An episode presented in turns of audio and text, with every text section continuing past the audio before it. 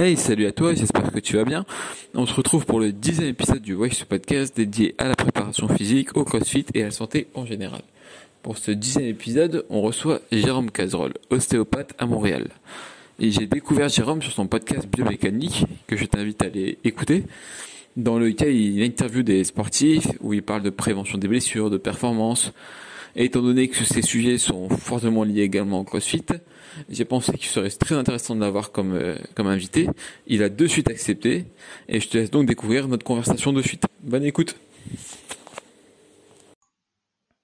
Alors bonjour Jérôme, merci encore d'avoir répondu euh, présent à l'invitation. Est-ce que tu peux te présenter pour euh, ceux qui ne te connaissent pas Oui. non, mais si, mais merci à toi de m'avoir invité sur ton podcast hein, déjà. Alors comment je pourrais me présenter? C'est la première fois que d'habitude c'est moi qui fais les interviews, qui, pose des questions un petit peu. Et là pour le coup ça sera, ça sera l'effet inverse.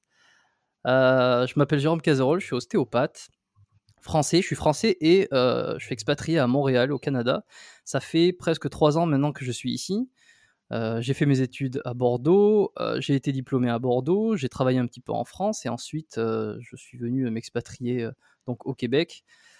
Euh, mis à part ça, donc je travaille ici dans, deux endroits, deux cliniques différentes. Euh, j'ai, euh, j'anime aussi le podcast biomécanique depuis un peu plus d'un an maintenant. Il doit y avoir il y, a, il y a 30 épisodes, je crois, ou 29. je crois qu'on est au 27e épisode là. Au moins où, au moins on enregistre en ce moment là. Et donc j'ai démarré le podcast biomécanique. Ouais, j'avais envie de créer du, du contenu, aller à la la rencontre de, personnes un petit peu inspirantes. Inspirantes, ça fait très cliché de dire ça, mais surtout dans le milieu du sport, de la santé. la musculation, j'ai vraiment commencé le podcast avec cette envie de, parler musculation, blessure musculation, et en fait tu te rends compte que tu fais quand même assez vite le tour. donc petit à petit, j'ai été chercher d'autres sujets autour de la santé, de l'entraînement. Euh, voilà, bon, qu'est-ce que je pourrais dire de plus? Je sais pas. Euh, non, bah, ça me je, je, travaille sur plein de projets, euh, j'ai plein, plein d'ambitions par rapport au podcast, etc. Et, et voilà, bon, pour l'instant, tout ce que je peux dire. D'ailleurs, moi, je t'ai découvert grâce à ce podcast. Hein. Je t'encourage tout le monde à aller l'écouter. Dernier épisode avec Alexandre Jolivet, il, est vraiment super. Mais toi, du coup, pour revenir un peu sur ton parcours, comment tu as découvert l'ostéopathie? Alors, euh, l'ostéopathie, moi, je l'ai découvert. Euh, c'est assez marrant parce que euh, quand tu m'as envoyé la, fiche de, questions, ça m'a permis de, retourner un peu dans la mémoire et de me dire, c'est vrai, la première fois que, j'ai découvert ce métier-là, et en fait, je crois que c'était grâce à un film qui avec José Garcia qui s'appelle Rire et Châtiment, où dedans il, il a le métier d'ostéopathe et donc tu le vois faire deux trois manipulations, etc. Le film n'est pas centré sur euh, son métier, sur sa pratique, mais en tout cas tu le vois un petit peu dans son truc. Et j'avais trouvé ça, euh, j'avais trouvé ça intéressant. Je crois que j'étais au collège lorsque j'avais vu ce film et je m'étais dit ah putain j'aimerais bien faire ça. Euh, ça a l'air cool d'être ostéopathe, donc je m'étais renseigné. Et hum, et je sais plus quelle est ta question. Tu, tu me demandais comment j'avais découvert. Je crois que c'est comme ça. Voilà, tout simplement. J'ai voulu faire. Euh, ouais, ça, comment t'as découvert J'ai voulu faire kiné, je crois ensuite. Euh, puis finalement, non, euh, kiné m'intéressait pas. Mais ensuite, ensuite, c'est plutôt le. Je pense que c'est ça qui m'a orienté vers la médecine, les métiers de la santé, on va dire, parce que j'ai voulu faire médecine et, et voilà. Et ensuite, j'ai fait ostéo. Bon. D'accord. Donc toi, tu as, fait ta formation à Bordeaux, c'est bien ça? Ouais, exactement, à Bordeaux. Ok. Et pourquoi tu as été expatrié euh, par la suite au Canada? Il y a une raison? L'ostéopathie, c'est un peu plus accepté là-bas euh, Alors, je ne me suis pas expatrié pour le métier, euh, particulièrement, et c'est une question qu'on me pose beaucoup, très, très souvent, surtout dans les, en rendez-vous quand je discute avec les patients. ça arrive très souvent parce que ici, j'ai l'accent français par rapport aux, Québécois qui ont l'accent québécois. Ce qui fait que c'est assez facile de discuter de ça. Tiens, toi, t'es français, et alors pourquoi Montréal, etc. Et on me pose très souvent la question. Je suis pas venu ici pour le métier. je suis venu. il y a toujours un tas de raisons qui fait que tu as envie de t'expatrier. Je pense que la raison numéro un, c'est que j'avais toujours été en France. je suis né en France, dans le, le sud-ouest, j'ai fait mes études là-bas. J'avais commencé un peu à travailler donc dans le sud-ouest aussi après mon diplôme. Et je pense que c'était avec l'envie d'aller voir autre chose, de sentir peut-être un petit peu prisonnier et de se dire je suis toujours au même endroit, j'ai toujours été ici, j'aimerais bien voir ce qu'il y a ailleurs. Et, ce que j'ai l'habitude de dire aussi, c'est que ça, ne s'est pas fait d'un coup de tête un petit peu. On, a l'idée que tiens, il est parti du jour au lendemain, il a tout, il a tout laissé, tout, pour tout reconstruire ailleurs. En, fait, c'est plus un truc qui s'est fait petit à petit, par petites décisions. la première a été, ben, tiens, pour s'expatrier par exemple, il faut avoir un PVT, donc il faut s'inscrire sur un site du gouvernement, juste pour rentrer dans un bassin de tirage au sort, pour être, justement tiré au sort pour partir à l'étranger. Et, en fait, tu commences comme ça, tout simplement, tu dis, ben, tiens, je vais me donner la chance de, je vais m'inscrire, ça prend pas très longtemps, tu rentres deux, trois informations, et hop, tu fais partie des inscrits. Et, et c'est plutôt quand tu reçois, tu reçois une invitation à présenter une demande, ça veut dire que tu as été tiré au sort pour présenter une demande. Et en fait, ça se fait un petit peu progressivement comme ça. Et le truc qui s'installe dans ta, tête, tu te dis, ok, waouh, j'ai une opportunité, je peux aller là-bas, ben, je suis tiré au sort, je vais continuer à présenter mon dossier, ça a l'air bon. Mais toujours en te disant qu'il n'y a encore rien de fait au final. tu peux revenir en arrière, tu n'es pas obligé de partir encore. Et les, les, choses se font vraiment petit à petit et jusqu'à que, jusqu'à que tu te retrouves ici et, en prenant un peu de recul, tu dis, ben ouais, en fait, je suis, je suis vraiment parti pour le coup. Voilà. ok, et c'est là que tout prend sens. Et alors, donc toi, si tu devais définir à quelqu'un qui n'a jamais entendu parler d'ostéopathie, ce serait quoi ta définition à toi de l'ostéopathie Ça, c'est vraiment difficile comme question parce que mmh, parce que je pense qu'on va tous avoir des réponses différentes. chaque ostéo va répondre de manière différente. même ceux qui ne pratiquent pas l'ostéo mais qui connaissent bien, ils vont aussi avoir une idée.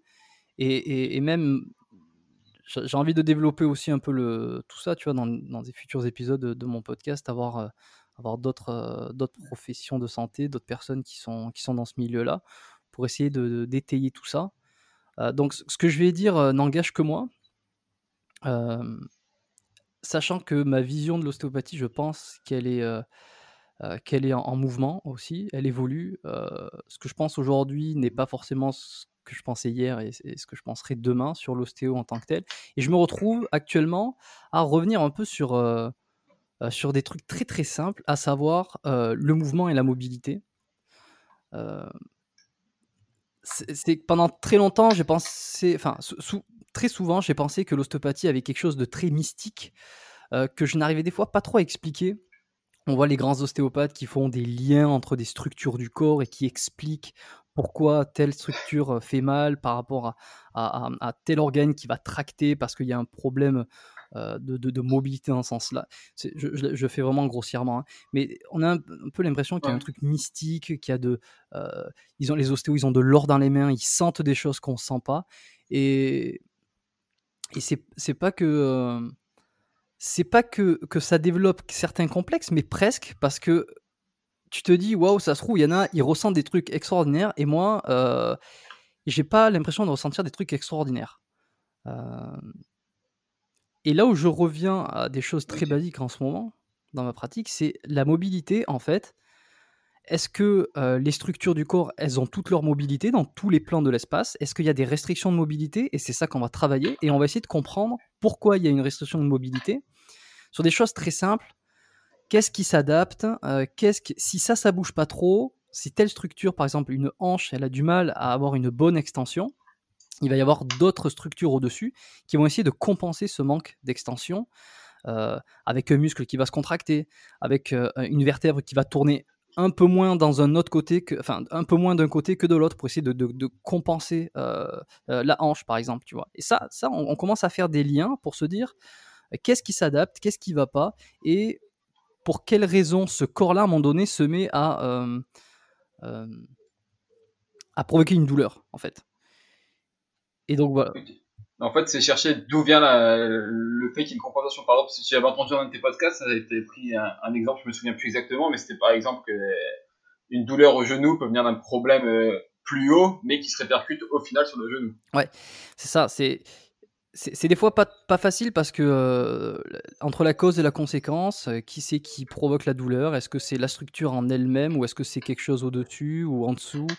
Euh, le, cliché euh, absolu de l'ostéopathie, c'est par exemple, euh, j'avais pris cet exemple dans un épisode, je pense, c'est de se dire que t'as mal au cou parce que t'as un problème à la cheville. Ça, c'est un peu le, cliché extrême. a priori, voilà, tu te dis, tu te dis, attends, mais bon, lui, il a fumé, j'ai mal au cou à cause de mon pied. Mais si tu, en fait, ça peut, ça peut être très logique si on, si on y réfléchit. Si tu as un problème de mobilité au niveau de la cheville, par exemple, tu as eu, admettons, il y a quelques mois, tu as eu une entorse, donc ta, cheville elle bouge moins.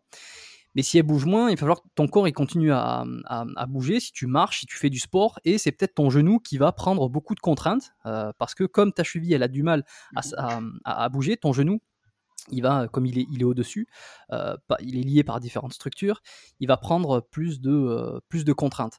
Euh, et pour, euh, pour adapter cette contrainte au niveau du genou, c'est peut-être la hanche qui va faire une petite rotation euh, pour aider à avoir moins de contraintes sur le genou, admettons. Mais cette rotation de hanche, elle va provoquer des contractions au niveau du bas du dos, de certains muscles qui vont essayer de maintenir ça, ce qui va entraîner par une chaîne euh, peut-être un problème un petit peu au-dessus, euh, au niveau des, vertèbres thoraciques. Et ensuite, ça, ben, comme c'est directement lié avec l'épaule, eh ben, il va y avoir une épaule qui va s'abaisser un petit peu plus pour compenser, etc. Et en fait, on se retrouve au problème, le dernier niveau de compensation va être euh, au niveau de la nuque. C'est cliché, mais pas tant que ça. en réalité, c'est pas un truc que, je vois que je vais diagnostiquer très souvent, mais c'est un peu l'idée de l'ostéopathie, en fait, de faire des liens entre une structure, qu'est-ce qui fait mal et qu'est-ce qui en est responsable.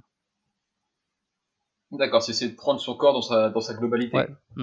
Et du coup, est-ce que tu pourrais indiquer quand on doit se rendre chez un ostéopathe, ou même à la différence par rapport à un kiné quoi? Quand est-ce qu'on se rend chez l'ostéopathe? Quand est-ce qu'on se rend chez le kiné? Quelle est la différence ouais, mais Encore une fois, hein, ça, je, euh, pour être tout à fait honnête, euh, c'est des, des, questionnements euh, que j'ai du mal à j'ai du mal à répondre à ces questionnements parce que on fait un travail qui est complémentaire, on fait un travail qui est euh, qui se ressemblent parfois, qui se ressemblent dans, les techniques utilisées, euh, qui se ressemblent aussi dans l'objectif. Euh, l'objectif, c'est quand même d'avoir, c'est grâce à des techniques manuelles, c'est déverrouiller des zones, relâcher des tensions et puis améliorer le, enlever la douleur. Donc, pourquoi on irait chez l'ostéo Pourquoi on irait chez le kiné? Je pense que ça dépend beaucoup au-delà de la profession en elle-même, je pense que ça dépend de la personne. Tu peux très bien euh, aller euh, chez un ostéo et qu'il ne te fasse rien, et aller chez un autre et que ça, améliore ta condition. La même chose pour un kiné. Euh, pour éviter de. Voilà, je, je, noie un peu le poisson, mais je dirais que au-delà de la profession, c'est surtout la personne que tu vas voir, est-ce qu'elle euh, comprend tes problématiques J'avais fait un article comme ça, je sais plus où, c'était, euh, de trouver un petit peu comment les gens peuvent trouver leur, euh, leur, leur praticien parfait, qui aller voir, tu vois. Je pense que le premier temps, c'est d'avoir quelqu'un qui pratique plus ou moins la même activité, qui connaît la réalité de, qui connaît ta réalité, tu vois. Si toi tu fais du CrossFit et que tu te baisses en CrossFit, je pense que tu as plus intérêt à aller voir euh, peut-être un, ostéo euh, qui connaît très bien le crossfit qu'un kiné qui ne connaît pas du tout le crossfit. Même si le kiné a beaucoup plus d'expérience et a priori euh, et a priori serait plus apte à, te guérir de, ton problème. Si tu, si tu rajoutes le contexte du crossfit, de la, un petit peu de la personnalité du, du praticien aussi, je pense que tu aurais plus intérêt à avoir quelqu'un qui connaît ta réalité, qui va pouvoir la remettre dans son contexte de quand tu pratiques et, d'un point de vue psychologique aussi, parce que toi, tu n'as peut-être pas envie d'arrêter le crossfit et euh, tu as peut-être envie de trouver des alternatives. Et ton praticien, ton ostéo qui connaît très très bien le crossfit, il va peut-être pouvoir te donner des super alternatives et une, un suivi qui va être euh, hyper calqué sur ta pratique et ta réalité. Et je pense qu'à ce moment-là, tu as plus de chances de, de sortir de ta blessure euh, et de, mieux récupérer plutôt que d'aller voir quelqu'un qui, qui ne connaît pas du tout ta réalité en fait et, et bah, c'est, bon c'est, je sais pas si ça, ça, parlera ce que je dis mais ouais si je comprends tout à fait c'est quelqu'un qui pourrait se mettre à ta place bah, qui, qui, comprend ta problématique il y, a plein d'autres il y a plein d'autres caractéristiques d'autres aspects. Évidemment il n'y a pas que, que l'histoire de, de, il faut que le, le, le il faut que le praticien pratique ton activité, connaisse ton activité. Oui, il n'y a pas que ça, évidemment. Mais pour revenir sur ta question de base, pourquoi un ostéo, pourquoi un kiné ça, va, ça va dépendre, ça va dépendre. Je peux pas répondre comme ça. Je pense que le mieux, c'est que si tu as des exemples précis, peut-être, ça serait plus simple. Bah moi j'avais enfin j'avais un peu une idée de l'ostéopathie bah, avant de découvrir ton podcast etc vraiment au premier rapport j'avais vraiment l'impression que le kiné, c'était une fois que t'étais cassé, il venait te réparer, et t'allais chez l'ostéopathe plus en prévention. Quand tu sentais que quelque chose n'allait pas, tu avais du mal avec un mouvement, une petite douleur, mais rien de très grave, t'allais chez un ostéopathe. Et par contre, une fois que c'était cassé, t'allais chez le kiné pour te réparer. Après, moi, c'était vraiment l'impression que j'avais. Mais tout dépend de ce que tu dis, euh, ce que tu appelles casser aussi, tu vois. Parce que si on, on va prendre un exemple hyper mm. concret. Si, euh, si tu tombes, tu tombes de je sais pas où, et tu te fais une fracture, c'est-à-dire que tu casses ton os. Euh, malgré tous les débats qu'il peut y avoir sur les, des techniques qui améliorent la restructuration osseuse, bon, moi je suis pas du tout là-dedans.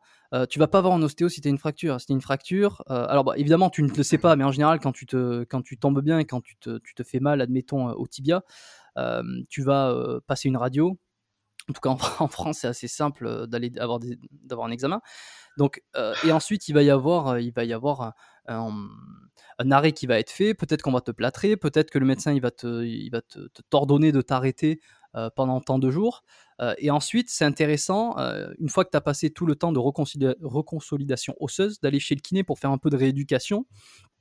Par exemple, il va, il va te rentraîner certains muscles de la cheville, de la, du genou, de la jambe pour te renforcer, pour te permettre, parce qu'une fois que tu t'es arrêté, tu perds ta proprioception, tu perds ta force, ta, la coordination aussi. Donc, tu peux faire tout un travail chez le kiné à ce moment-là. Euh, et tu peux aussi aller, euh, tu, peux aussi aller voir l'ostéo pour voir s'il y a des adaptations qui peuvent être faites et si au niveau, par exemple, de la fracture, au niveau du genou ou de la cheville, est-ce que il y a une bonne mobilité qui est revenue, tu vois, retravailler sa mobilité.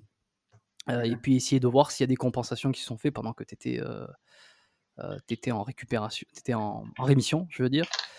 mais bon, si tu te casses la jambe, clairement, tu vas pas voir l'ostéo. Voilà. ok.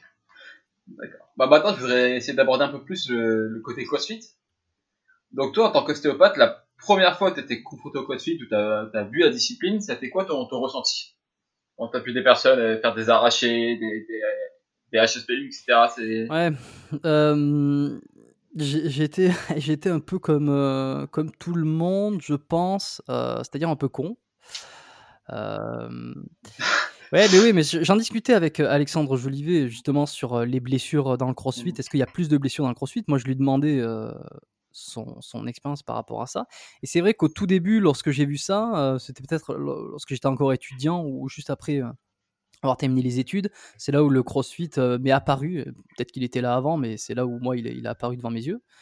ouais, le premier effet que je me suis dit, c'est ils vont se tuer les épaules, ils vont se, ils vont se tuer les épaules, ils vont, ils vont se faire. Enfin, c'est quoi ces mouvements de barbares en fait? Euh, Il y a déjà bien assez de blessures euh, en musculation classique, mais avec des mouvements comme ça, hyper techniques, euh, fait un peu à l'arrache, tu vas te, voilà, tu, tu, tu, tu risques gros quoi. Euh, c'était peut-être un peu le, cliché, euh, et puis c'est le cliché de tous les praticiens. Je pense qu'on a tous été comme ça euh, au début, où on se disait ouais, le crossfit c'est hyper dangereux, il y a que des blessés. j'ai dû, j'ai dû le penser aussi, quoi. J'ai dû le penser aussi. Ok. Et là aujourd'hui, ton point de vue il a un peu évolué? Mmh. Bon, dans, je, enfin, dans le dernier podcast avec Alexandre Jolivet, t'en parles un petit peu, mais ton point de vue a évolué Ouais, il a un peu évolué dans le sens où finalement, c'est pas plus. Enfin, c'est évidemment qu'il y a un risque de blessure, mais il y a un risque de blessure dans tous les sports. je dirais que la composante qu'il y a, c'est une grosse, une grosse composante technique et que si la technique n'est pas maîtrisée, évidemment, tu prends des risques. Mais c'est le cas partout. Hein. Si on va dans ce sens-là, tu prends un développé couché classique. Si tu ne maîtrises pas la technique et que tu, tu charges la barre et que tu, fais, que tu rebondis la barre sur ta cage thoracique et que tu t'échauffes pas. Non, non, mais je, prends, je, voilà, je grossis le trait, mais c'est un peu la même chose aussi, tu vois. Donc, euh, euh, oui, ça a évolué. Euh, est-ce qu'il y a beaucoup de blessés? Oui, je pense qu'il y en a partout. Est-ce que c'est plus dangereux qu'un autre? Honnêtement, j'ai pas fait les statistiques. J'en suis pas certain. Je pense que bien encadré, bien fait, bah ça c'est parfait. Ah ben justement, j'allais venir sur ce point aussi parce qu'en fait pour moi le, on va dire que les, un arraché, un épaulé jeté, etc., ça a des mouvements assez dangereux, je suis, tout à fait d'accord pour, pour le dire, quoi. Mais la différence du CrossFit par rapport à une salle de sport, c'est que tu es encadré, quoi. Dans une salle de sport, tu peux arriver, t'as jamais fait un squat de ta vie ni rien, tu t'inscris et c'est parti, quoi. C'est un peu le mm. seul sport, d'ailleurs, où il n'y a pas vraiment mm, d'encadrement. enfin, dans les, dans les salles, de, dans les grandes Après, il y, a des salles où sont très bien encadrées. Mm, non, mais t'as raison, c'est vrai. C'est vrai. on, voit tellement n'importe quoi. C'est pas, il n'y a, pas de jugement. Euh, négatif, mais c'est vrai que n'importe qui là qui écoute en ce moment, s'il a quelques, s'il s'est intéressé au sport en salle, à la musculation, qui connaît un peu les mouvements, qu'il a une certaine expérience, je veux dire, tout le monde voit que tu vas dans les, dans les salles de sport, il n'y a, y a pas d'encadrement, il y a zéro encadrement. Je sais pas avec qui j'en discutais, je crois que mmh. c'est dans les premiers épisodes de, de, de, biomécanique, peut-être avec Raphaël Fitness, où on discutait de ça, quoi, de ça, de, de, quand même, il y, a, enfin bon, il n'y avait pas que lui, il y avait plusieurs personnes, mais du nombre de personnes qui font vraiment pas de mouvement correct, quoi, très mauvais mouvement en salle de sport, et qu'il n'y a, y a pas un seul coach qui vient corriger, quoi. Et, moi, je vais pas venir. Non, mais enfin, parce que c'est quand même c'est très particulier de venir, euh, de venir voir quelqu'un euh, pour le corriger son mouvement. Hein. Ouais, de dire bonjour, je suis ostéopathe, ton mouvement est mauvais. En plus, est-ce que la personne va être réceptive Non, c'est surtout pas faire ça. surtout pas faire ça. Si, non, mais si je le vois qu'il va se tuer, oui, évidemment. Euh, mm. mais sinon, ouais, non, c'est aberrant. Il y, a, il y a énormément de, de, mouvements qui sont dégueulasses. Et, les coachs sont là, ils sont derrière le comptoir, ils circulent et, euh, ils disent rien. Euh, après, des fois, c'est à se demander, et bon, pas, je veux pas du tout parler de prétentieux ou quoi, mais c'est à se demander si eux-mêmes, en fait, ils, euh, ils, voient les erreurs, ou ça se trouve, ils les voient plus, ou, ou je sais pas. Mais, mais bon, moi, j'ai vu deux, trois trucs, des fois, je me suis dit, oh là, quand même, il y a personne qui dit rien.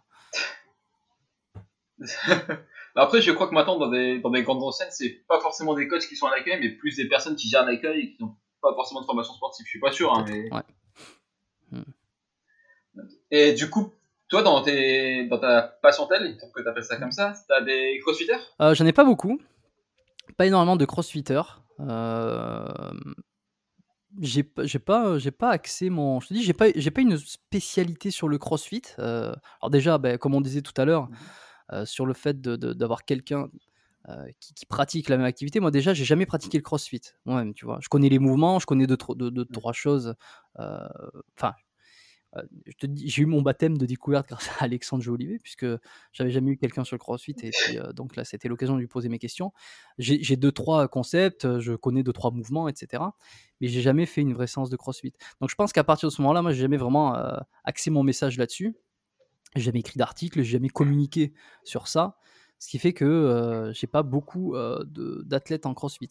Là où, par exemple, c'était Thomas Desroux, épisode, épisode je sais plus combien, qui lui travaillait pas mal avec des crossfitters et qui expliquait qu'il y avait pas mal de blessures de genoux, blessures d'épaule aussi.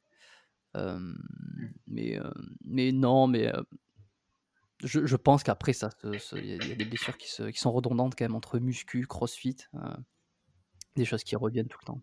Et pour toi, c'est ce serait quoi ces, ces blessures redondantes justement Au niveau épaule Comment euh, J'ai pas, euh, j'ai pas compris. Les blessures les plus, les plus redondantes que tu vois chez, chez, les sportifs, ce serait quoi? Ouais, beaucoup d'épaules. Hein. Franchement, beaucoup, beaucoup d'épaules. Euh, c'est ce que j'ai vu. Bas du dos aussi, mais j'ai envie de te dire,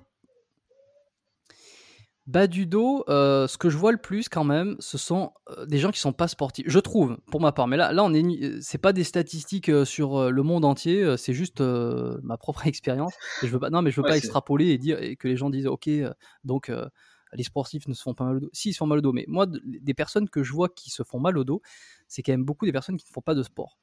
Et, et ceux qui font du sport, j'ai l'impression que ils, se, blessent moins. Alors ils ont, peut-être plus conscience de, ils sont plus forts du bas du dos, ils ont une meilleure, euh, euh, une meilleure stabilité et peut-être qu'ils se blessent moins. En tout cas, ce que je vois, moi. Bon. Et sinon, les épaules, ouais, beaucoup d'épaules. Euh, très souvent, les douleurs supraépineux sur les, sur des mouvements, des mouvements de poussée, ça fait mal. Un peu derrière l'épaule, ça descend sur le côté. voilà, il y a beaucoup ça. Et pour toi, ça, ça serait dû à quoi? Un manque d'échauffement Une montée en charge trop rapide? Ah, c'est, difficile à dire, c'est plurifactoriel, comme on dit. Euh, clairement, euh, clairement, les déséquilibres musculaires, beaucoup, beaucoup, beaucoup. Mhm. Euh, ce qui fait que ça, ça, ça les, déséquilibres, les, déséquilibres, musculaires déséquilibrent aussi les, la posture et les articulations. Donc ça met plus, ça sollicite plus certaines parties et ça, ça use, pour parler grossièrement, certaines articulations. Euh, le manque d'échauffement, je pense que ouais, énormément. Est-ce que tu vois, toi, beaucoup de personnes qui s'échauffent euh, correctement en salle de sport ou en crossfit? Alors peut-être en crossfit effectivement parce que c'est encadré, mais en salle de sport euh, classique, je pense que l'échauffement c'est peut-être le truc le plus dont les gens ont le plus conscience que c'est important, mais dont le, le, plus de personnes ne le font pas en fait. Et ça, je pense que ça nous. Moi, bah, je vais pas mentir, même moi, le premier, quand je m'entraîne tout seul, ça m'arrive de, de zapper un petit peu. Hein. Je, vais être honnête. L'échauffement, le problème, c'est que les gens ils commencent à le pratiquer lorsque euh, ils ont des pro, ils ont des douleurs ou lorsqu'ils ont eu mal. Tu vois, c'est, il mm. faut avoir pris, euh, faut avoir pris le, le, truc dans la gueule pour euh, pour se rendre compte que ok, ok, ok, je m'échauffe maintenant, très bien, très bien. tu vois, c'est un peu ça, quoi. Mm. Mais il est trop tard. Et pour toi, si une personne blessée, on a deux, deux versions qui sont pas. C'est, enfin, j'ai l'impression que ça, c'est un peu moins à la mode déjà. C'est le côté je suis blessé, je, je mobilise plus l'articulation, je, je laisse tomber. Et le côté il faut essayer de, par exemple sur une tendinite, continuer à s'entraîner pour faire circuler le sang. Hmm. Et récupérer plus vite. Ce serait quoi ton opinion Ouais, bah moi je, je, suis un peu le consensus qui se dit. Euh, et ce qui, ce qui ressort aussi, tu vois, j'essaie d'écouter euh, les personnes qui, qui, euh, qui, suivent les études, qui ont, qui ont, qui ont une bonne compétence là-dessus. Euh, je dirais que le mouvement primera toujours, tu vois, il faudra toujours donner du mouvement. Euh, là où il faudra arrêter le mouvement, c'est lorsqu'il y aura une vraie blessure, euh, une, comment une fracture, une déchirure. là, évidemment, en fait, le corps, il a besoin que d'une seule chose, c'est de, repos pour, pour récupérer, en fait, pour se cicatriser. C'est un peu le signal d'alarme. mais, mais après, ça dépend quel, quel problème en, particulier tu parles, mais ça sera toujours plus intéressant de continuer à faire du sport. Euh, alors, on va pas faire du sport, on va pas se faire une activité sur la blessure en tant que telle, et surtout, on va l'adapter, on va adapter le mouvement, on va adapter l'exercice. Euh, si tu t'as mal euh, devant l'épaule, euh, tu peux, euh, si tu as pas mal lorsque tu fais le dos, tu, fais, tu peux faire d'exercices de dos. Euh, tu peux mobiliser l'épaule, tu peux faire quelques mouvements de rotation, tu peux garder la, mobilité et garder la, bonne, la, bonne, la bonne activité au niveau de l'épaule tant que tu as pas mal, en fait. C'est c'est vraiment, ça, dépend de quoi on parle. Et une tendinite, pareil, je crois que là, il y a, y, a plusieurs, il y a plusieurs sons de cloche. Euh, ça dépend si la, tendinite, elle est récente ou si elle est vieille.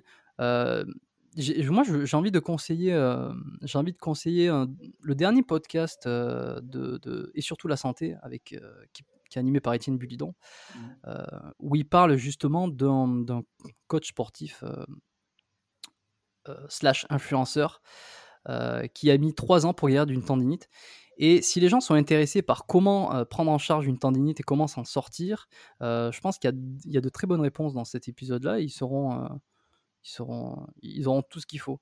Mais toujours, toujours le mouvement. Si tu veux rester immobile, rester immobile trop longtemps n'est jamais la solution. Ok, d'accord.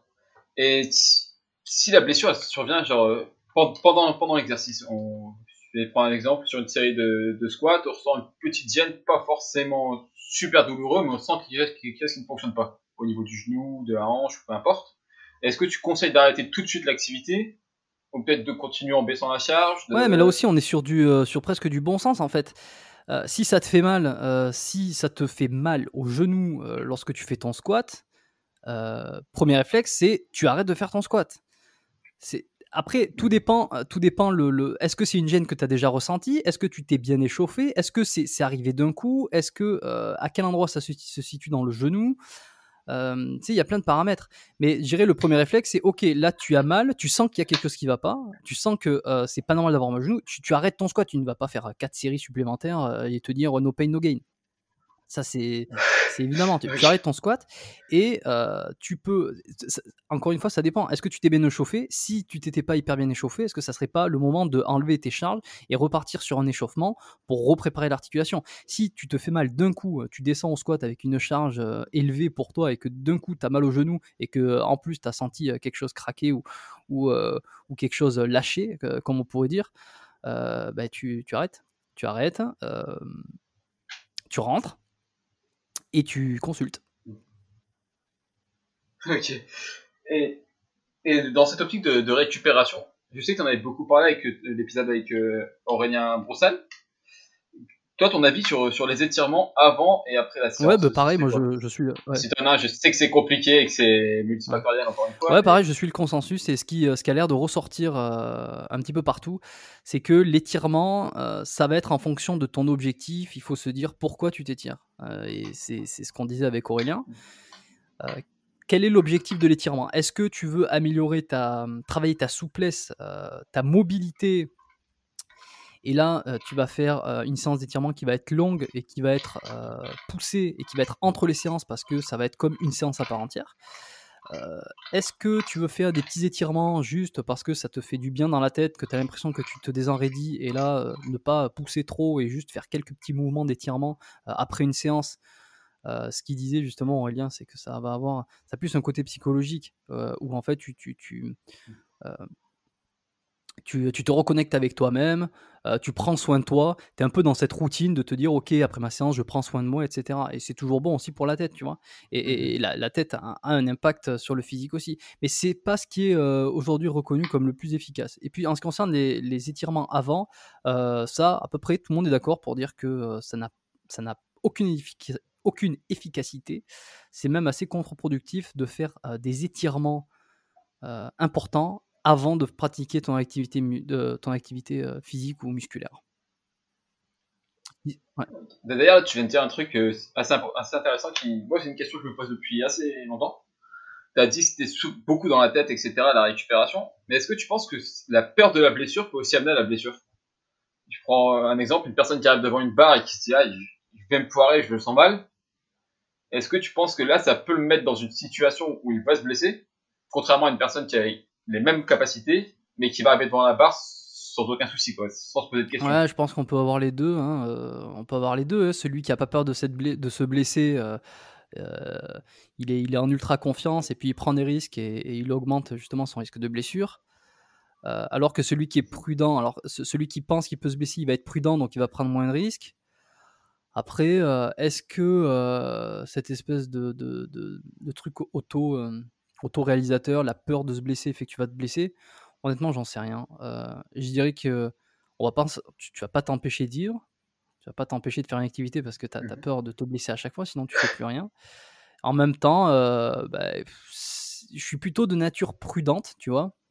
Si on prend euh, les deux personnalités entre celui qui est prudent et celui qui est casse-cou, moi j'ai toujours été du côté de la prudence, tu vois. J'ai jamais été un mec plus jeune qui était casse-cou qui sautait des, trucs, qui était euh, voilà, qui se cassait euh, tout le temps, qui faisait des entorses, etc. Tu sais qu'encore aujourd'hui, je n'ai jamais eu une seule fracture de toute ma vie et je crois que je n'ai jamais eu une seule, une seule ah. entorse.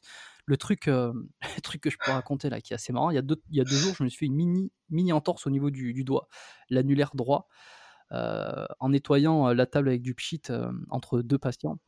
Non, c'est même pas entre deux patients, c'est à la fin de la journée, il était 21h. Euh, euh, je nettoie et je vais hyper vite parce que j'avais envie de rentrer, j'avais envie de faire ça vite. Et je me suis coincé le doigt dans un recoin de la table et je me suis fait une petite entorse. Et c'est là où je me suis dit, c'est quand même incroyable. Euh, je me suis jamais fait aucune entorse et, là, bon, ça commence à aller un peu mieux. Là. Sur un truc. ouais. Donc, tu vois, à mon avis, je pense qu'il est un peu biaisé aussi. c'est quand j'ai voulu aller hyper vite et que euh, et que j'ai pas pensé une seule, un seul moment que je pouvais, je pouvais me, faire mal, que je me suis fait mal. Donc, je pense que mon avis il est biaisé. Euh, j'ai toujours été plus prudent et bon, bah, jusqu'à maintenant ça m'a réussi. Donc je dirais, euh, je dirais que ah, c'est toujours mieux d'être prudent, de bien s'échauffer, d'avoir un bon programme, de se renseigner. Alors pas trop non plus, il faut pas trop, faut pas avoir peur de, de faire l'activité, sinon tu fais jamais rien. Mais euh, pas la paranoïa non plus quoi. D'ailleurs, c'est vrai que tu fais penser à une question, c'était pas forcément prévu, mais là, ça me vient. Toi, as déjà, toi tu consultes des, des ostéopathes C'est hyper honteux, mais euh, non, jamais. Euh, non, mais ça, c'est c'est absolument le truc euh, du, du, cordonnier le plus mal chaussé. C'est incroyable. C'est incroyable. Toi, tu, tu, pratiques la musculation Ouais, moi, je, bah, je m'entraîne en salle de sport. Ouais, musculation. j'aime, j'ai beaucoup, j'ai fait du tennis pendant très longtemps. Euh, j'ai jamais repris ici depuis que je suis arrivé. J'ai pas, j'ai pas encore touché une raquette depuis que je suis arrivé à, Montréal. j'ai fait du tennis pendant ouais, très très longtemps. J'étais classé, pour ceux qui savent, alors c'est, pas exceptionnel, hein, sur 15-3 au maximum. Donc bon, tu commences à jouer sympa, quoi. Tu prends du plaisir. Et putain merde, est-ce que j'ai oublié la question? Tu me demandais quoi? Non, je demandais si toi, tu avais consulté les, les ostéopathes. Ouais, donc, ouais, non, mais j'ai pratiqué beaucoup d'activités et j'ai très, très peu consulté euh, ostéo, kiné, euh, très, très peu. En fait, j'ai toujours eu la chance de, comme, comme je disais, de ne pas me blesser. Euh, j'ai très rarement des douleurs. je dis pas que c'est parce que je fais tout bien. Je pense que j'ai de la chance aussi. J'ai, une, on va dire une génétique qui fait que je me blesse pas, donc c'est, génial. Euh, et donc non, je suis pas, voilà, j'ai pas été, euh, j'ai pas été amené à consulter depuis très longtemps, quoi. Euh, peut-être que j'aime bien me dire, en tout cas, j'aime penser euh, à croire que que je fais les choses bien, que je m'entraîne bien, que je mange bien et que c'est ça qui fait que je suis en bonne santé. C'est c'est toujours c'est quand ça se passe bien que tu justifies par le fait de, de tout bien faire. Alors qu'il y a plein de gens qui font tout bien et pourtant ils ont des problèmes. Donc il y, a aussi une part de chance aussi. Donc je touche du bois. voilà. Et toi, tu recommanderais quelqu'un qui ressent pas forcément de douleur, qui s'entraîne depuis des années et des années, qui ressent pas de douleur, pas de besoin particulier, d'aller voir un ostéopathe juste pour faire un check-up, ouais, comme ça? Justement, euh, ça, me permet de rebondir, c'est que je suis pas un exemple, c'est pas parce que euh, ça va que vous n'êtes pas obligé de, consulter. Non, tu peux consulter euh, même quand ça va bien pour faire des bilans, pour faire des check-up. En fait, ça permet de voir ben, c'est toujours aussi dans ce phénomène de, prise de conscience de soi-même. Quand tu vas voir quelqu'un, il va te donner son avis sur toi-même, donc tu vas, engranger des, connaissances sur toi. C'est toujours bien de se connaître plus, euh, de, voir un petit peu en amont qu'est-ce qui peut arriver, tu vois. Je sais que un peu plus jeune, même pendant mes études, moi j'avais un petit problème au niveau de la sacro-iliaque, mais quand je dis un petit problème, ça m'apparaissait très rarement sur un, mouvement que je faisais euh, très peu souvent, etc. Mais ça m'a permis de prendre conscience de, ok, là tu as un truc ici, donc euh, tu vois, tu as un petit déséquilibre. J'ai conscience de ça. Mon métier aussi, mais j'ai conscience que j'ai une plus grande rotation de hanche à droite. j'ai plus de contraction au niveau des fessiers droits, ce qui fait qu'au niveau du squat, je suis un petit peu décalé, je suis pas symétrique. donc ça, je pense que c'est bon pour tout le monde de savoir ça, de connaître un peu son corps et et pour ça, rien de mieux que d'avoir quelqu'un qui va analyser, qui va, qui va te dire, en fait, tout simplement, là, tu as ceci, là, tu as cela, donc il se pourrait que tu ça, donc je vais te traiter là, je vais essayer de te relâcher ici, ce que tu pourrais faire comme exercice, etc., pour, que, pour éviter que tu aies des douleurs qui apparaissent. Ouais, ça, c'est toujours bon, évidemment. Je suis pas un exemple à suivre quand je dis que, que je vais, que je vais pas consulter, quoi. Euh, non, pas du tout. Euh, allez-y. Euh, et puis même si vous êtes curieux en fait d'une profession, bon moi à mon niveau, les professions que je connais pas, comme par exemple l'acupuncture, j'avais fait un, épisode dessus, donc je suis un peu flemmard quoi. Je préfère faire des épisodes plutôt que d'aller voir direct un acupuncteur, mais comme ça au moins je partage en public toutes mes questions. Voilà. Non, bah, franchement, c'était super intéressant. C'est une pratique que je connaissais pas non plus, enfin que je connaissais que très peu, quoi. Mais ouais, c'était assez intéressant d'avoir le, le, point de vue du spécialiste. Et justement, du coup, une transition nickel pour la prochaine question. On voit en ce moment beaucoup de, de techniques d'auto-médication, on va dire, des, des rouleaux de massage, des terrariums qui apparaissent, euh, etc. surtout dans le milieu du CrossFit. Toi, est-ce que tu penses que c'est vraiment efficace ou ça peut être plus dangereux qu'autre chose? Pour, pour m'expliquer un peu, une personne qui, qui va par exemple ressentir une douleur, elle va dire, ah bah tiens, justement, j'ai mon terrarium, elle va forcer pendant une demi-heure dessus. Est-ce que ça risque pas plutôt d'engraver la situation, sachant qu'il ne sait pas vraiment d'où vient la douleur ni comment la soigner? Ouais, je sais que je vais être chiant avec mes, mes réponses, à toujours dire ça dépend et, ça dépend du contexte et il y a plusieurs facteurs. Et puis tu sais, on prend toujours dans le milieu de la santé comme ça, on prend toujours des pincettes pour répondre à ce genre de questions parce que parce que c'est en constante évolution sur euh, sur les réponses. Donc euh, donc voilà, bon, je me ah. protège pour si jamais je dis une connerie euh, euh, ou que des gens considèrent euh, qu'ils n'ont pas exactement le même avis, c'est aussi très personnel. Euh, je dirais qu'il n'y a pas réellement de, danger a priori. Et c'est comme tout, il y a aussi beaucoup de bon sens, quoi. C'est que si tu t'es fait, si tu t'es fait une douleur, ça dépend de quoi on parle, tu vois. Mais le rouleau, c'est une excellente chose. le Terragun, bon, je connais, je, je connais pas bien. j'en ai jamais utilisé. Enfin, si, j'en ai utilisé une fois ou deux. Mais encore une fois, je pense que ça dépend de l'endroit de la blessure et si tu as une blessure et si tu. Ouais, c'est hyper difficile à répondre. Est-ce que tu as un exemple peut-être concret de, quelqu'un qui serait fait mal et qui utiliserait le Terragun Là, tout de suite, j'en ai pas. Je sais que bah, souvent, après les watts, c'est utilisé plus ou moins un peu à l'arrache. Le mec, qui sent fatigué, va se passer un peu de Terragun sur les gens. Aucun problème. Aucun problème. sans trop. Aucun problème. Après, là, des exemples tout de suite, c'est un peu compliqué. Ouais, non, non, mais, à ce moment-là, quelqu'un qui a pas forcément de blessure, qui va juste essayer de relâcher ses muscles et tout, bon, ben c'est, pour moi, faut pas, faut pas avoir peur, quoi. Euh, l'utilisation du rouleau, c'est super. Ouais, il n'y aura aucun risque. qu'est-ce que tu veux te, à moins de, de, te prendre le truc et de te, de faire le marteau piqueur sur, sur ta. Non, mais je, je pense pas, je vois pas comment on peut se, se blesser avec ça si on, si on fait ça de manière normale, quoi. Si on n'est pas une brute. Euh, Ouais, c'est ça. Après, si tu as fait un, mouvement sur. Euh, bon, on va prendre un arraché ou tu as fait un, gros mouvement, tu sens que ton épaule, euh, tu as, une douleur aiguë à l'épaule. ou alors que tu as pratiqué le, le ah, Voilà, on va prendre un truc simple. Tu as, fait as fait du développé couché, tu sens que tu as mal devant l'épaule. Euh, si tu, peux faire un petit peu de terragun, très doucement, de manière légère, tant que tu pas mal, bon, ben, ça, ça, pourra pas être. Je pense pas que ça peut être négatif. Après, si tu forces sur le truc, que tu t'es déjà, euh, déjà sensibilisé l'avant de l'épaule et que tu vas prendre le truc dessus et que tu dis vas-y, je vais, je vais tuer le mal par le mal, ah bah tu vas plutôt aggraver le problème. ok. Ensuite, il y a une question aussi qui est, qui revenue euh, de la part des, auditeurs quand j'ai dit que tu à l'invité du podcast. Euh, c'était sur le port de semelle orthopédique. En fait, il y a une personne qui s'est exprimée qui a dit qu'elle avait souvent des douleurs au niveau du pied et des jambes à la fin des WOD et depuis qu'elle porte une semaine, cette douleur a disparu. Et apparemment, c'est pas la seule personne dans ce bah, Tout est dit. Hein. Et elle demandait si c'était vraiment efficace de laisser la semelle ou ce serait plus intéressant de faire carrément un travail sur sa posture en fait. Bah, L'un n'empêche pas l'autre.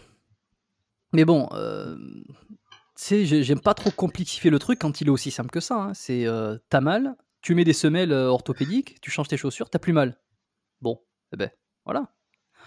Après, non, mais c'est un peu ça le truc. Alors après, les puristes, ils vont dire, ouais, mais peut-être que tu enlèves le problème là, mais tu vas le décaler ailleurs au bout d'un moment. Oui, c'est sûr, mais bon, en soi, est-ce qu'on n'a pas déjà atteint le premier objectif, à savoir d'enlever de, la problématique? Après, est-ce qu'il peut travailler sur sa posture? Oui, bien sûr, il peut travailler sur, son, sur sa mobilité, sur sa souplesse. Ce qui est intéressant, c'est de savoir où c'est qu'il a mal, pourquoi il a mal, euh, d'aller regarder quelle structure il a mal. Est-ce que c'est son articulation qui fait mal? Est-ce que c'est son muscle, son tendon? Euh, Ça, déjà, ça permet d'avoir un indice euh, et ensuite, lui faire reproduire le geste, le mouvement, essayer de voir la, mécanique de ses articulations. Est-ce qu'il y a des compensations? Est-ce que ça bouge bien? Est-ce que la mobilité est bonne? Voilà, bon là, on fait, le travail de, ce que peut faire un ostéo, un physio, un kinésio, euh, pour essayer de, comprendre pourquoi il y a une douleur. Mais euh, a priori, s'il met des semelles et que ça va mieux, je vois pas pourquoi il faudrait les enlever. il peut très bien faire un travail et ça avec un professionnel, tu vois, qui va justement l'aiguiller par rapport à ça, un travail sur sa posture et sur, son, sur sa souplesse, sur je sais pas quel mouvement il avait du mal à faire, mais il peut essayer de travailler ça. Et, et, et, à côté, à côté lorsqu'il veut faire une séance normale, il va garder les semelles pour faire sa séance normale. Ouais, ça me paraît pas aberrant du tout. Hein. Mais du coup, je vais, je rebondir sur un truc que tu as dit tout à l'heure tu as dit que, bah, tu n'étais pas vraiment blessé euh, dans ta vie, que tu avais un mode de vie sain et une alimentation saine. Pour toi, il y aurait un lien entre la, blessure et l'alimentation? Par exemple, on parle souvent de manger trop de protéines, ça pourrait acidifier le corps euh, et mener à la blessure, pas assez d'oméga 3, etc. Oui, bah, tu sais que ce que tu manges, en fait, c'est quoi? C'est la première pharmacie, euh, comme on dit en médecine, ce que tu, ce que, tu ah, manges, ton médicament. Oui, c'est sûr. En fait, tu mets de la tu mets de l'essence, dans le dans le moteur. Si tu mets la bonne essence, il y a quand même plus de chances que le moteur, il roule bien. si tu mets du si tu mmh mets du du sans-plomb, je sais pas quoi, alors que tu roules sur du diesel, ton moteur, il va un peu tirer la gueule, tu vois? Donc voilà, c'est analogie, très simple, mais si si tu mens Ouais, le corps, il a besoin de quoi? Il a besoin de de bon, tout débat mis, à part, hein, parce qu'encore une fois, ça, c'est la, nutrition, c'est encore un grand mmh. truc. Mais il a besoin de, protéines, surtout le, sportif. il a besoin de plus de protéines pour reconstruire sa masse musculaire, pour reconstruire les dégâts causés par l'entraînement. Il a besoin de alors différentes sources de protéines, différents types de protéines. Pour les, il a besoin de se reconstruire au niveau des, articulations. Il a besoin de, des autres macroéléments, à savoir les glucides, qui sont la source d'énergie préférée des muscles et du, et du cerveau. Euh, il a besoin de lipides pour, euh, pour, euh, pour les, tout, ce qui est, tout ce qui est les membranes cellulaires, on construit les membranes cellulaires, les hormones, etc. Donc du bon gras. il a besoin donc de bonnes sources de glucides, il a besoin de, micro-éléments et d'oligo-éléments, les légumes, les fruits, etc. Si tu manges tout ça, si tu manges bien et qu'en plus tu, trouves moyen d'avoir d'avoir des, aliments, je vais pas dire forcément bio, mais, mais en tout cas qui sont de bonne qualité, tu mets quand même de, grandes chances. Voilà, mmh. si tu mets de la bonne essence, donc il y a plus de chances que tu roules bien derrière. Ok. Et on voit aussi beaucoup de, compléments alimentaires, tout ce qui est oméga 3. en ce moment, ce qui est aussi très à la mode, c'est le collagène, etc. Pour toi, ça peut faire une différence? Ou serait plus du placebo Ça aussi, hein, c'est difficile. Je ne vais pas parler pour la, communauté scientifique ou donner, donner un truc qui, qui, est validé par tous. C'est juste mon avis personnel. Ouais, ouais, bah oui, oui, pour moi c'est bon ça. Pour moi c'est bon. je, suis certaines personnes qui, qui recommandent la, l'utilisation ou le, en tout cas le, la complémentation en collagène, en oméga 3. Pour moi ça fait parfaitement sens. Mmh. Et, je dirais que bon, que, chacun, que chacun regarde un petit peu aussi, aille se, aille se renseigner, fasse des tests. Par contre, ce qu'il ne faut pas oublier, c'est qu'il faut, vraiment faire attention au marketing. Parce que le marketing, le but, c'est de créer des mmh. promesses pour te donner envie d'acheter. Euh, il est clair et net que les oméga 3, euh, les, capsules d'oméga 3 par exemple, c'est pas parce que tu en prends que tout d'un coup, toutes tes douleurs disparaissent, que c'est une pilule magique qui fait que tu vas euh, prendre des poids sur les barres, etc. que tu vas avoir une récupération accélérée de foie, sang.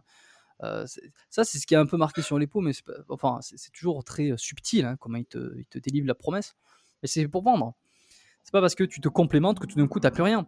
Et puis c'est du long terme. C'est du long terme. Donc euh, tu mmh. vois pas nécessairement l'effet immédiat. C'est pas des produits miracles. De toute façon, tout le monde le sait. Maintenant, tu prends des protéines. Euh, c'est pas parce que tu prends des protéines en poudre que tu prends du muscle. Euh, ça, fonctionne. Tu prends du muscle en claquant des doigts, ça fonctionne pas comme ça. Mais si tu veux mon avis sur le collagène, oui, bah, moi j'en prends régulièrement. les oméga 3 pareil. Et ça peut pas faire de mal, quoi qu'il arrive. Non, après, faut regarder d'où ça vient, faut regarder le.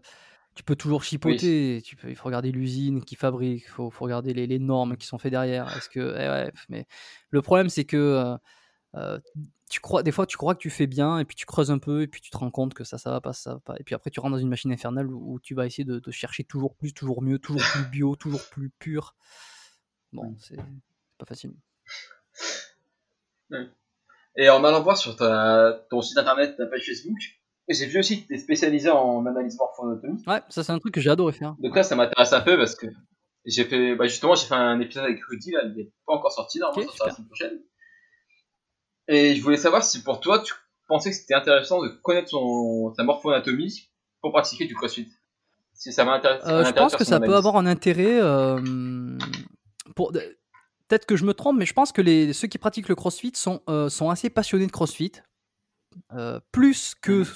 Les pratiquants de musculation euh, ne sont pas nécessairement passionnés de musculation. donc je pense que ça peut avoir un intérêt, encore une fois, pour mieux se connaître, pour peut-être voir le, nuage gris à l'horizon un petit peu plus loin, tu vois, si admettons, tu as, des, des, non, mais as des segments longs, euh, ou, un truc plus simple, tu vois, tu vas avoir un bassin plutôt étroit, euh, pas, très, pas très fort, pas très stable comparé à quelqu'un qui va avoir un bassin qui va être large, qui va être fort, avec des, gros obliques et des grosses lombaires qui vont bien, euh, bien répartir les pressions. Quelqu'un qui a bassin étroit, tu vois, il est peut-être plus susceptible de se blesser au niveau des lombaires, d'encaisser moins les chocs de, de, des barres, d'être, d'être moins stable, moins, moins, moins fort du bassin, tout simplement, tu vois, donc est plus susceptible de, euh, se, de, se créer de l'usure au niveau des lombaires. Et ça, c'est toujours intéressant. Je dirais pas jusqu'à faire une analyse morpho-anatomique euh, hyper précise, hyper détaillée, euh, surtout si tu pratiques le crossfit au début. Bon, l'objectif c'est d'apprendre les mouvements et d'apprendre la, technicité, tu vois. C'est un petit peu comme mettre la charrue avant les bœufs. Mais ça peut être intéressant si les gens sont, curieux de se dire, ok, comment ça marche un mouvement, une mécanique. Tiens, quand tu as les bras plus longs, tu fais plus de courses sur ton mouvement, donc ça va être plus difficile.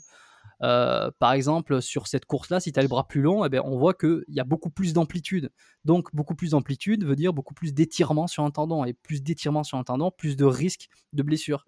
Donc, je dirais que c'est intéressant pour tout le monde, euh, surtout ceux qui sont passionnés par leur sport et veulent toujours en savoir un petit peu plus. Après, je dirais attention, pareil, de pas trop tomber dans le, le la, surconsommation d'informations, de vouloir absolument savoir tout.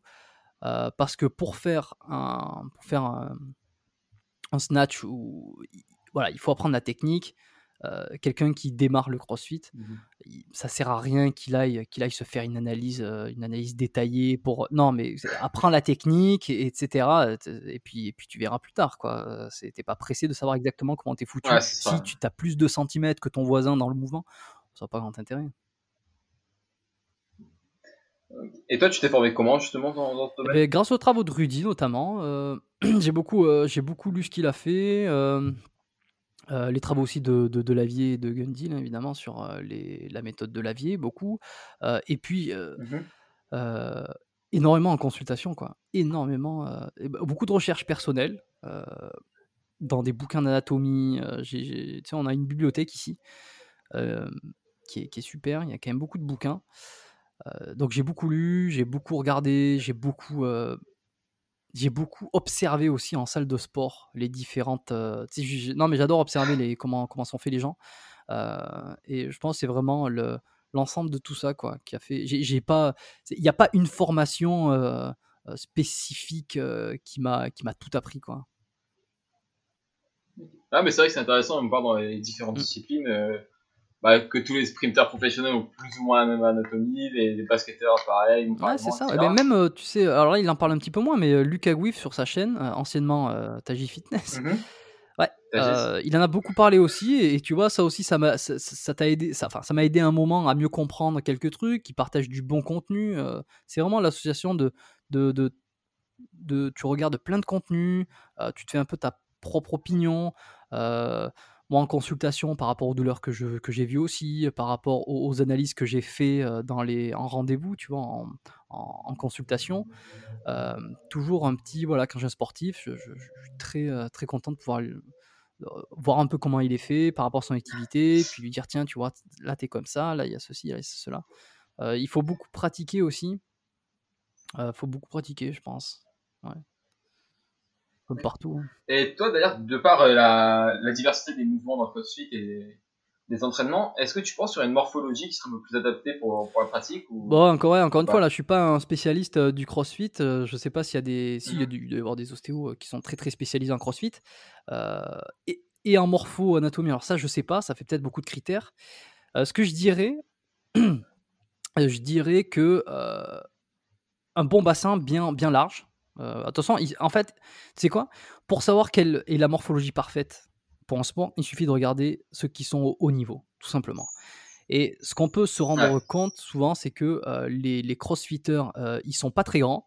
Ils ont des segments, des membres plutôt courts, tu vois, qui leur permettent d'avoir des mouvements qui, ont, qui demandent peu d'amplitude. Tu vois, par exemple, des fémurs courts, c'est beaucoup plus, facile, beaucoup plus facile pour du squat que quelqu'un qui a des fémurs longs. Donc euh, les membres courts, les torses donc assez longs comparativement euh, au, segment, et euh, le bassin très large. En général, ils ont des gros obliques, des gros, une grosse sangle abdominale. c'est ce que je dirais que, que, ouais, je dirais ça, des, articulations, des os, des os assez gros qui encaissent les chocs, beaucoup de, beaucoup de stabilité, quoi. Et est-ce que d'ailleurs tu penses que tous les, tous les mouvements du, du CrossFit ou même de la vie en général sont réalisables par tout le monde? On va encore rentrer dans un débat sans fin, mais il y a les personnes qui pensent qu'un squat profond c'est faisable par tout le monde, il y a d'autres qui pensent qu'il y a des personnes qui sont nées et qui ne pourront jamais en faire, ou même un squat snatch ou, des mouvements d'haltérophilie, certaines personnes pensent que c'est infaisable pour, pour une personne selon la morphologie. Et d'autres qui disent qu'en travaillant la mobilité, tout peut passer. Ouais, euh, encore une fois, je pense que la vérité se situe un petit peu entre les deux, un petit peu au milieu. Euh, tout ce qui est, euh, mhm. tout ce qui est, tout le monde devrait être capable de, devrait mettre la, déjà, voilà, des phrases comme tout le monde devrait être capable de, il faut que ça met un peu la puce à l'oreille. Par contre, ouais, t'auras beau faire ça, tu n'y arriveras pas. Ça aussi, ça doit mettre la puce à l'oreille. Et il faut, il, faut, il faut nuancer tu vois, tout ça. Euh, est-ce que tout le monde devrait euh, être capable de, faire un squat profond? Euh, Je ne sais pas. Franchement, j'en sais rien. je pense que si tu es si tu n'es pas capable de faire un squat classique, il faudrait te poser des questions. Voilà, c'est ça. Si, non, mais si tu n'as pas d'handicap particulier, et que tu n'arrives pas à faire un squat et que tu es dans la vingtaine ou dans la trentaine, il faut te poser des questions. Voilà. Après, est-ce que, est que tout le monde devrait être capable de faire un squat complet avec une charge sur le dos, etc. Je, ça, je suis pas certain pour le coup. Il y en a qui vont avoir beaucoup plus de facilité, d'autres non. voilà. C'est ouais, non. Non, ouais, c'est clair. Encore une fois, c'est. Voilà, y a, y a voilà attention aux extrêmes, attention aux extrêmes. Et puis, tu vas beau avoir travaillé après, il y a toujours une part de génétique, il y a une part de travail, tu sais, c'est multifactoriel, ça, sera, le mot du podcast. C'est multifactoriel, mais c'est vrai. Ce sera le euh, titre. C'est pas facile, euh, parce que... Ouais, parce que tu peux travailler ta mobilité pendant des années, euh, tu n'arriveras. Bah, c'est malheureux à dire, mais c'est un peu comme celui qui, qui, va travailler, qui va travailler, qui va travailler pendant des années. S'il n'a pas la petite chance ou la petite touche génétique, il sera peut-être pas aussi champion que celui qui, qui a l'ensemble. Et encore, bon, ça, ça c'est, c'est un débat aussi parce que euh, c'est comment dire, euh, euh, j'ai perdu le mot. Mais c'est, un peu, c'est, injuste parce qu'il y en a qui vont avoir des résultats incroyables. Ah. Euh, parce qu'ils ont une génétique de fou alors qu'ils travaillent pas trop trop, tu vois. il, faut, il faut parler du travail, c'est hyper important, tu vois, de, de, travailler pour obtenir ce objectif. Mais des fois, la, réalité montre que tu ne, tu, tu, tu, ne, tu, ne, peux pas tout résoudre grâce au travail. Il y a quand même une part de génétique, une part de chance, quoi. Ah bah, il y a tous quelqu'un dans son entourage, je crois, qui. Le mec, peu importe ce qu'il fait, quand il commence, il est bon. Ouais, il y en a qui sont doués. Il y en a qui sont doués. Hmm. Tant mieux pour eux. Donc maintenant, pour revenir un, peu plus euh, sur toi, est-ce que toi, tu, il y a une intervention qui t'a particulièrement marqué dans l'ostéopathie, une, une, une, intervention que tu as réalisée dont tu serais particulièrement fier et... Euh, une bonne question ça. Euh, en tout cas, ça ne vient pas là, un truc particulièrement fier. Non, parce que parce que parce que je, je, pense pas être euh, lorsque je j'aide à résoudre un problème, une douleur ou euh, bah, en général les gens ils consultent pour ça parce qu'ils ont mal et que la, douleur a disparu. Euh, je, je, ne pense pas être à 100% responsable. déjà, c'est pas, pas du tout de la fausse humilité ou, ou, quoi, mais la personne qui vient consulter, déjà, elle prend une décision de faire quelque chose pour elle. Donc, déjà, on va dire qu'elle est responsable de son amélioration. Ensuite, euh, je peux donner un petit coup de pouce euh, pour, pour aider l'organisme à, passer le problème, tu vois, à, résoudre le truc, mais c'est toujours le corps en lui-même euh, qui. Attends, excuse-moi.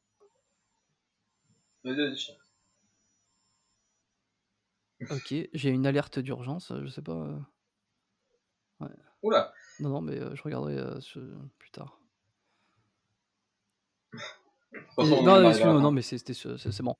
Euh, oh, ouais, donc, euh, je, nous, on, les, les, les, les, thérapeutes, on aide, tu vois, on essaie de comprendre un peu la réalité de la personne, on essaie de l'aider à traverser le, le, problème. Alors, ça fait un peu euh, spirituel, mais en fait, il y a un problème de mobilité, on va travailler cette mobilité, on va améliorer l'axe, on va donner de quoi restaurer, en fait, on va donner toutes les, toutes les chances et toutes les cartes au corps pour qu'il se remette dans, sa, dans, dans son harmonie, dans son équilibre.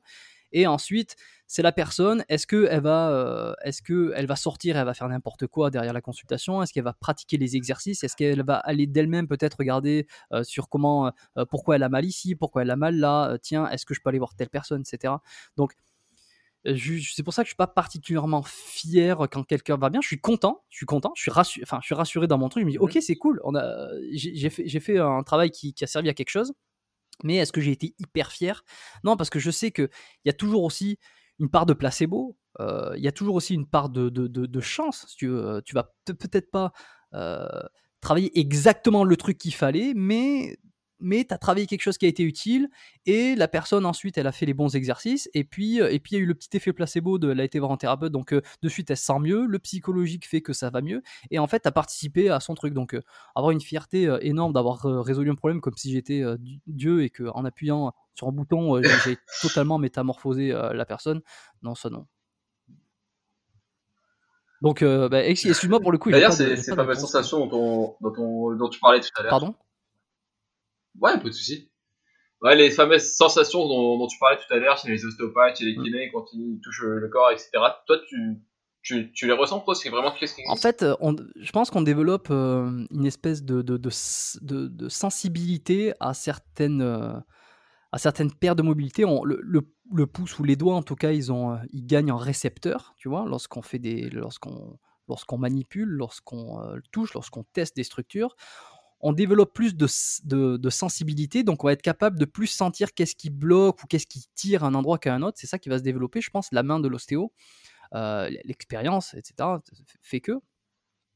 Mais euh, si tu veux, moi, j'ai jamais eu de, révélation. J'espère peut-être un jour, tu vois, une révélation, un truc, de me dire, oh, j'ai ressenti un truc incroyable. Euh, non, et c'est peut-être le fait de, s'attendre à ce que ça arrive ou de vouloir que ça arrive qui fait que ça arrive pas en fait parce que tu t'attends à un truc. Euh, euh, je sais pas, j'ai déjà eu des témoignages où des gens ils disent Oh, j'ai ressenti un truc, ça a été incroyable. Tu sais, on avait un, truc quand on était étudiant, avec, avec des amis, on se moquait un petit peu de ceux qui. On était en clinique pédagogique, donc tous en troisième, quatrième ou cinquième année, donc très très peu d'expérience d'ostéo. Et il y en a, si on était en clinique, et il disait qu'il ressentait des choses. Oui, je ressens que ça bouge dans les viscères et tout. Et, et nous, ça nous faisait assez rire parce que nous, on, était beaucoup plus terre enfin, on était très terre à terre. Et, et c'est vrai que. Est-ce qu'il n'y a pas un petit peu d'exagération sur certaines personnes de dire je ressens des trucs? Alors peut-être que c'est vrai ou pas, mais bon, nous, on se moquait un peu des, des études, enfin, de, nos collègues de, promotion qui disaient ressentir des trucs incroyables. Euh, on se demandait si c'était pas un peu du, du, euh, du chiquet, comme on dit. Euh, donc, je, je suis pas, voilà, moi, je suis pas quelqu'un qui va dire que je ressens des énergies, que je ressens les, les, fluides circuler. est-ce que, est-ce que ça veut dire que personne le ressent? Non. Est-ce que ça veut dire que tout le monde que les autres mentent? Absolument pas. mais moi, j'ai pas, j'ai pas, j'ai pas l'impression d'avoir un espèce de don ou un espèce de truc dans les mains qui fait que je ressens des choses que personne ne ressent. Euh, ce qui peut d'ailleurs donner de l'espoir ou en tout cas décomplexer euh, les, des étudiants qui disent oui, je comprends pas, moi je ressens pas les, tensions du MRP dans le crâne, etc. Euh, voilà, hein, vous n'êtes pas tout seul, les gars, c'est pas grave. Hein, vous pouvez faire de super trucs même sans sentir les tensions au niveau du crâne. ouais, c'est un débat, ça, un, débat, un débat en interne, en ostéo, ça, les fluides corporels, etc. Et d'ailleurs, pour rester dans, dans les thèmes des, débats, les différences entre les, ostéopathes. Après, je sais pas vraiment si j'ai très peu de connaissances en ostéopathie, donc je sais pas s'il y a une différence entre les ostéopathes ou selon les, les patients que tu auras. Mais il y a, on, on entend deux types de, de, versions. Il y a les personnes qui sortent de chez l'ostéo qui disent qu'ils ont été craqués de mm. partout et que ça va mieux. Et d'autres qui sont plus, euh, ouais, non, pas avec moi, il a été doux, ça n'a pas été si violent que ça, quoi, mais, mais je ressens quand même quelque chose. Mm. Ça, ça dépend de l'ostéopathe ou de la personne que tu ouais, bon, bah, les, les, deux, forcément, mais euh, là, là, ce que tu me décris, c'est plutôt l'approche que va utiliser l'ostéo. Euh. Il y en a qui sont plus à l'aise. Euh, il y a des ostéos qui pratiquent plus des techniques dites manipulatives, qui vont faire craquer, techniques structurelles. Euh, d'autres, euh, plutôt, l'inverse, ça va être l'ostéo qui est plus énergétique, qui va utiliser ses mains, qui va travailler sur, les fascias, sur les tensions euh, du crâne, sur le, au niveau, sur, dans les viscères, qui va, qui va pas faire craquer, qui va utiliser des techniques qu'on appelle douces. en fait, tout ça, ce sont juste des techniques, c'est une boîte à outils. Lorsque on est en étude, on nous apprend ces techniques-là, on nous apprend ces techniques-là, ces techniques-là. Il y en a qui font craquer, il y en a qui font pas craquer et ensuite, dans ta pratique, toi, tu pioches un petit peu à droite, à gauche, et en fonction de ton affinité, en fonction de là où tu ressens le truc, que tu aimes bien, etc., tu vas plus, on va dire, pratiquer une, ostéopathie structurelle ou plus une, ostéopathie dite douce, ou je sais pas comment pour appeler ça. Et donc moi, moi j'aime bien euh, l'ostéopathie structurelle. Euh, alors je suis pas du tout énergétique, ça, je pense que les gens s'en sont rendus compte. Euh, je suis pas trop, je, fais pas trop de crânien. Un ancien prof nous disait ouais c'est très dommage de pas faire de crânien parce que je vais te couper de d'énormément de choses. et peut-être, mais c'est vrai que ça, ça m'attire pas du tout. J'aime pas du tout ça. Et, et alors peut-être que je m'enlève des trucs, mais d'un côté je peux pas me forcer à faire quelque chose dont je donc je, n'aime pas et que je, n'y crois. C'est pas que je n'y crois pas, mais pour moi, je n'y crois pas. Voilà, pour moi. Et pour ma pratique à moi, c'est pas un truc euh, que je crois que ça va m'aider, quoi. Euh, donc euh, ça dépend beaucoup de, l'ostéo, de ce qui va, de, ses affinités. Et ensuite, du patient, il y, a, certaines personnes, tu sens, tu vas utiliser plus certaines techniques que d'autres, en fonction de la personne qui est en face de toi en fonction de sa blessure, enfin de, son problème, de sa douleur, euh, en fonction de ses pertes de mobilité qu'il a. Quand il y a une grosse, grosse perte de mobilité, une technique manipulative qui fait craquer, comme on dit, et qui libère une structure dans sa, dans sa rotation, par exemple, bah, c'est super efficace. C'est super efficace. Et puis, il y a des fois, c'est pas forcément plus efficace de faire craquer que de ne pas faire craquer, mais la personne en a besoin psychologiquement. Et il y, y, a des patients comme ça, mmh ils ont l'impression que s'ils n'ont pas craqué, il ne, c'est pas débloqué, ça va pas mieux. Et c'est incroyable, hein, c'est incroyable parce que moi j'ai pu l'observer, ça m'est arrivé de temps en temps. déjà, tu le sens en fait que la personne elle a besoin de, se faire craquer. Elle te le fait passer par des messages euh, lors de la discussion du début de consultation ou alors dans la manière dont elle se comporte. Tu le sens que c'est ce qu'elle a envie en fait. Euh, et c'est arrivé où tu fais un travail euh, pas forcément craqué, tu, tu, tu, tu, agis sur des muscles, tu remontes des chaînes, etc. Tu essaies de libérer, tu trouves que la mobilité est bien revenue, tu vois, tu as, travaillé sur ça et ton objectif est bien, la personne arrive à, se, mouvoir dans, les, dans tous les plans d'espace, tu lui dis, tu vois, c'est bien. Mais elle a toujours cette sensation que, ah oui, mais je sens que... Bon, et là tu fais une technique manipulative qui en fait ne va pas euh, débloquer forcément le problème, c'est juste que ça va craquer parce que tu vas envoyer une impulsion et que l'air va se, chasser de l'articulation et qu'il va y avoir de, un, craquage. Mais si tu veux, la structure était déjà libérée d'un point de vue mobilité. Et puis la personne te dit Oh, ça y est, c'est libéré. Et en fait, ça se passe juste dans la tête parce que c'était déjà libéré, tu vois. Donc. Euh, donc c'est pour ça que c'est assez drôle. Ouais, ce serait l'équivalent d'un placebo en ouais, Ouais, c'est ça. Bah, c'est ce que euh, il y a pas mal de médecins euh, qui attaquaient l'ostéopathie en disant que il y avait beaucoup de placebo. Ouais, il y a beaucoup de placebo, mais comme autant en médecine, en fait, tu te rends compte que quand tu, quand tu, quand tu regardes quelques études, qu'il y a des médicaments qui, euh, qui fonctionnent alors qu'il n'y a rien dedans. Quoi. Donc euh, l'effet placebo, il est partout. Ouais. Euh, ouais. Voilà. Ouais, j'avais vu une étude où ils avaient fait croire à des personnes qui les avaient dopés et avaient demandé de faire un sprint. Et avant, il... alors que c'était juste un placebo. Hein. Et les mecs, ça avait nettement augmenté, amélioré leur Exactement. Il y a même un truc avec l'alcool comme ça que j'avais trouvé ça drôle. Je sais plus dans quel bouquin j'avais lu ça. c'est des personnes qui, tu leur fais croire, tu leur mets un, une boisson sans alcool en leur disant qu'il y a de l'alcool dedans, euh, ils se sentent euh, plus, plus alcool, ils se sentent alcoolisés euh, et inversement, tu leur dis qu'il n'y a pas d'alcool alors qu'il y a de l'alcool, ils se sentent non mais c'est incroyable les effets du cerveau sur le, ta propre ton propre jugement et tu t'auto convaincs de, de, trucs qui sont incroyables. Bon bah on va finir avec les quelques questions de mmh. fin si tu veux bien. pour toi, si tu dois citer une personne qui t'a inspiré dans ton parcours, tu citerais qui? Oh, ouais, j'avais j'avais pas préparé celle-là. Euh, quelqu'un euh, qui m'a inspiré. Ouais, une personne qui t'a un peu motivé. Dans tous les sens du terme, hein, pas forcément que pour l'ostéopathie. Euh, ouais, c'est, pas facile parce qu'il y en a vraiment plusieurs. j'ai envie de citer. J'ai envie de citer quelqu'un. Alors, déjà, bon, est-ce que les gens seront restés jusque-là? Est-ce que ça a été assez intéressant? Je sais pas, mais ceux qui vont rester jusque-là, je vais leur. Je vais leur... J'espère je vais leur proposer d'aller regarder un peu ce que fait Yann Piet. ce que fait euh, Yann Piet. Euh, qui traque. T'écris ça comment? Plus loin, euh, Yann Y-A-2-N. je crois qu'il y a deux N, ouais. Mhm. Lui, il y a deux N. Et plus loin, Piet, P-I-E-T-T-E, e, qui avant était Nicolas Dolto. ah, mais les, puristes connaissent. Mhm. les, gros gros puristes et les gens, je sais pas s'il y aura des, des personnes qui, des proches de mon entourage, ils savent exactement pourquoi je le cite. Euh, mais lui, je trouve qu'il m'a pas mal inspiré euh, dans beaucoup de comportements, euh, dans des prises d'action, dans des... Mmh, c'est peut-être celui qui m'a le plus ouvert sur le dev perso, l'entrepreneuriat et le, le, le, fait de passer à l'action, de faire, au moment où j'en avais peut-être le plus besoin. donc voilà, rien à avec le sport, mais voilà, c'est aller voir un peu ce qu'il fait, aller voir ce qu'il a fait anciennement. c'est intéressant. Évidemment, c'est peut-être pas le meilleur dans ce domaine actuellement. je, je, regarde, je consulte beaucoup moins son contenu maintenant. N'essayez pas. mais ouais, je pense qu'il m'a bien inspiré. Ok. Et une personne que tu souhaiterais entendre dans. Enfin, tu, tu penses qu'elle aurait sa place dans ce podcast? Ah, sur, le, sur le podcast. Ah, pense que tout le monde. Euh, bah, tu sais quoi? Essaye d'avoir Alexandre Jolivet. Parce que je sais qu'il fait pas. Il fait pas beaucoup d'interviews, il me l'a dit, il fait, il fait, très peu d'interviews et, euh, et j'ai eu la chance de l'avoir, je le remercie, euh, je, je, le remercie énormément pour ça. Donc je pense que ça pourrait être intéressant peut-être. ça Après, il fait, il fait pas beaucoup, je crois, d'interviews, de, podcasts qui tournent autour du CrossFit parce qu'il en a fait énormément et puis il en a eu un petit peu marre, j'imagine. Je, je parle pas du tout à sa place, hein, j'imagine.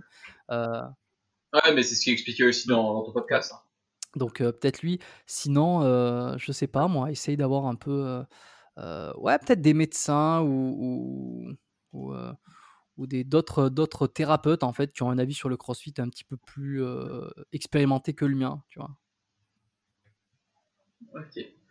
Et pour finir, si tu as un dernier conseil à donner, un conseil de vie en général aux personnes qui nous écoutent, ce serait quoi?